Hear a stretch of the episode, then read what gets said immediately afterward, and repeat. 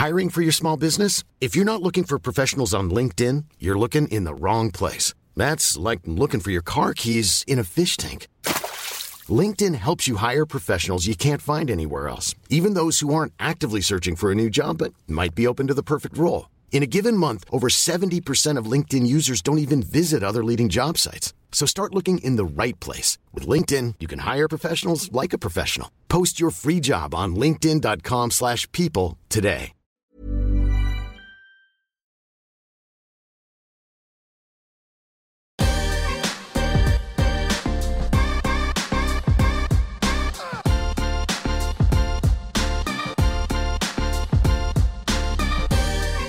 Bonjour à tous, euh, je me trouve avec Émilie Dansikian qui est la marketing et digital manager de MSC Software du groupe Hexagon. Bonjour Émilie. Bonjour. Euh, on est ravi d'être avec toi pour cette édition spéciale de l'Entertainment Lab.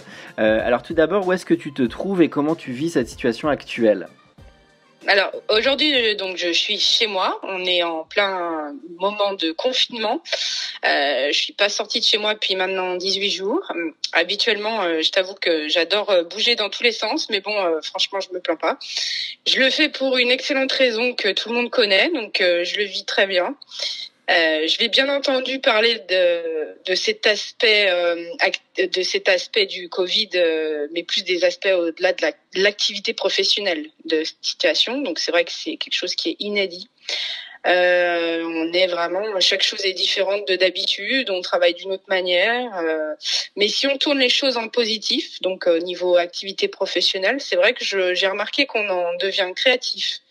On en parlera peut-être plus tard euh, dans notre conversation, mais je trouve que l'éloignement euh, finalement rapproche, car on, casse les codes mhm. et on est brut face caméra euh, dans notre intimité. Donc c'est vrai que c'est inédit, mais intéressant. Et ça développe les capacités de communication entre les gens énormément dans les entreprises, parce que là, on est obligé d'interagir, quoi. Mm. alors ton parcours en quelques mots, Émilie, est-ce que tu peux nous dire en quelques mots, voilà, quelles ont été les grandes lignes de ta trajectoire? Oui, donc dans les grandes lignes, euh, j'ai allié depuis mes cinq ans un cursus traditionnel et une éducation artistique à travers la musique et euh, la danse. Euh, on, va dire que j'ai passé plus d'heures dans les salles de danse que chez moi, et ce jusqu'à à peu près mes 25 ans. Euh, après un bac littéraire, je suis donc rentrée en école de danse et en fac d'art du spectacle, et j'ai enseigné la danse pendant à peu près six ans. Je faisais aussi pas mal de scènes. Euh, mais j'étais également attirée par les aspects business. Donc, en parallèle de mes activités artistiques, j'ai repris mes études en communication et en marketing et je suis entrée chez Arkema, qui est un des leaders de l'industrie chimie. J'ai ensuite travaillé au marketing pendant 12 ans chez un éditeur de logiciels qui est un système de gestion de contenu appelé euh, Easy Platform. On accompagnait les groupes dans leur euh, transformation digitale en leur fournissant une plateforme pour gérer et optimiser leur contenu en ligne. Donc là, on en vient donc à, parler du contenu qui est un petit peu notre sujet du, du jour. Super. Et alors aujourd'hui, euh, ton activité et ton rôle, Émilie? Euh, oui, donc aujourd'hui, je suis chez MSC Software, donc du groupe Hexagone, qui est également un éditeur de logiciels, mais en simulation numérique. Euh, je m'occupe de la communication et du marketing, on va dire, à 360 degrés. Donc ça va du marketing traditionnel, euh, événementiel, et également au digital. Alors ça fait un pont avec ce que tu dis. On est rentré aujourd'hui dans une ère euh, du digital et du brand content, pour pas dire brand entertainment. Euh, comment ça peut faire écho, toi, à ton activité actuelle? Euh, Donc comme je te disais, je vais parler avant tout de contenu. écho à mon activité. donc le contenu, il est vraiment au cœur de mon activité. le contenu, il peut avoir différentes vocations. Il peut se vouloir à la fois informatif, euh, éducatif, mais à la fois il peut raconter une histoire, il peut être étonnant, provoquant, ou voire même parfois transmettre une émotion. Euh, et on croirait que dans le B2B, et en particulier dans le monde de la simulation numérique, par exemple, que ce contenu va justement se restreindre à être informatif ou éducatif. Mais je pense qu'on peut aussi axer notre storytelling de différentes manières pour, pour ce faire, je pense qu'il suffit de bousculer un petit peu les codes habituels et on se rend compte, in fine, que c'est avant tout une histoire d'homme avec un grand H. Je, peux m'expliquer, si, si tu le permets, de rentrer un petit peu plus dans le détail. euh, par rapport à MSC Software, par exemple. On, pourrait dire euh, classiquement qu'MSC Software est un, éditeur de logiciels de simulation dont les solutions vont être utilisées par la plupart des industriels pour concevoir, valider, prévoir le comportement de leurs pièces, voir la, par exemple la résistance mécanique, les vibrations, etc., euh, le rayonnement thermique, ou l'électromagnétique et bien d'autres disciplines euh, ou domaines de la physique en utilisant la méthode des éléments finis ou de la dynamique multicorps. Donc c'est une manière effectivement de, de, décrire euh, ce qu'on fait, qui, est un fait, mais on peut aussi dire la même chose d'une autre manière, en racontant une histoire. Euh, je peux te donner quelques petits exemples. Euh, par exemple, euh, dans les années 60, en pleine guerre froide, Américains et Russes se disputaient, entre autres, la course aux étoiles. Le président Kennedy voulait que l'Amérique soit le premier à aller sur la Lune. Euh, C'est justement dans ce contexte que dans un délai très très court, deux ingénieurs de la NASA ont développé un outil de simulation, un logiciel qui a permis justement cette conquête spatiale. Donc euh, tu l'auras compris, tu l'auras compris, je te, je te parle des fondateurs d'MSC Software, McNeil et Schindler, donc le M et le SC de MSC Software. Ah oui, c'est sûr que ça rajoute du storytelling là, on est dedans. donc euh, tu vois, tu peux observer tout ce qui t'entoure. Aujourd'hui, il n'y a pas un seul des objets qui t'entourent qui n'est pas fait euh, l'objet de simulation numérique. Mhm. Je peux te donner un, autre exemple. Si on, on, prend un peu plus loin de nous, euh, le robot Curiosity, euh, dont on a entendu parler en 2012, je sais pas si tu te rappelles, mhm. euh, qui nous envoie des images à couper le souffle depuis la, la planète Mars. Et eh ben justement, le développement de ce produit, il a demandé des années d'études et d'analyses, dont l'un des points cruciaux, c'était l'atterrissage ou si je devrais dire euh, l'amarissage, euh, la planète Mars.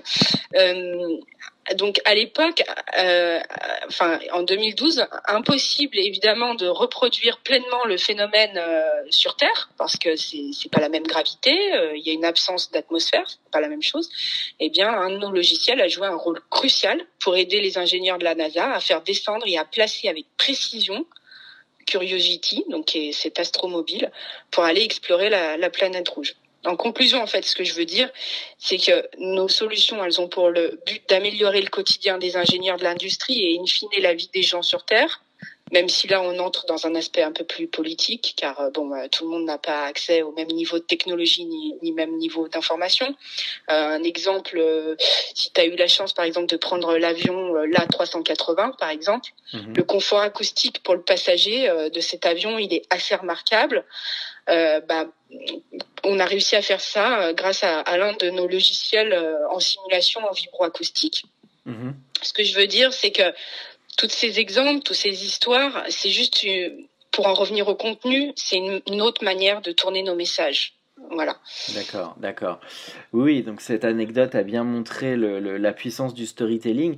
Alors justement, qu'est-ce qui fait pour toi la force d'un bon storytelling, d'une bonne narration On va aussi le dire en français pour euh, mm-hmm. voilà, n'hésite pas à me dire. Oui, et narration, je dirais aussi, ben, storytelling, c'est donc raconter une histoire. Sûr. Comme on disait, quelle, quelle, va être notre propre histoire. En priorité, je dirais, c'est savoir ben, s'adapter à sa cible. À l'ère du marketing 4.0, euh, qui a pour but d'adresser un message pertinent et personnalisé à sa cible, ben, on n'a plus le droit de parler de soi exclusivement et de délivrer un message euh, unidirectionnel. Mhm. Euh, c'est comme dans la vie de tous les jours avec nos proches, mhm. j'ai envie de dire. C'est quand même plus appréciable lorsque tu prends pleine conscience de la personne que tu as en face de toi et que tu fais en sorte d'avoir de l'empathie qui fait que tu peux adapter aussi ton message à cette personne. Alors ça ne veut pas dire que tu vas pas être honnête, c'est juste que tu vas tu vas avoir ton message à délivrer et que si tu prends bien conscience qu'il va être entendu, si on prend le temps de considérer euh, celui qui va le recevoir. Donc une fois qu'on s'adapte, qu'on sait à qui on parle, on doit également de notre côté garder notre authenticité et ensuite, ensuite on va raconter notre histoire avec notre personnalité et traduire une authenticité tout en adaptant notre message à la cible en, lui racontant ce qu'on va pouvoir lui apporter et en adaptant aussi tout cela au canal qu'on va utiliser pour le, délivrer, parce que c'est vrai que euh, va pas communiquer de la même manière sur un article ou euh, sur une vidéo, euh, etc.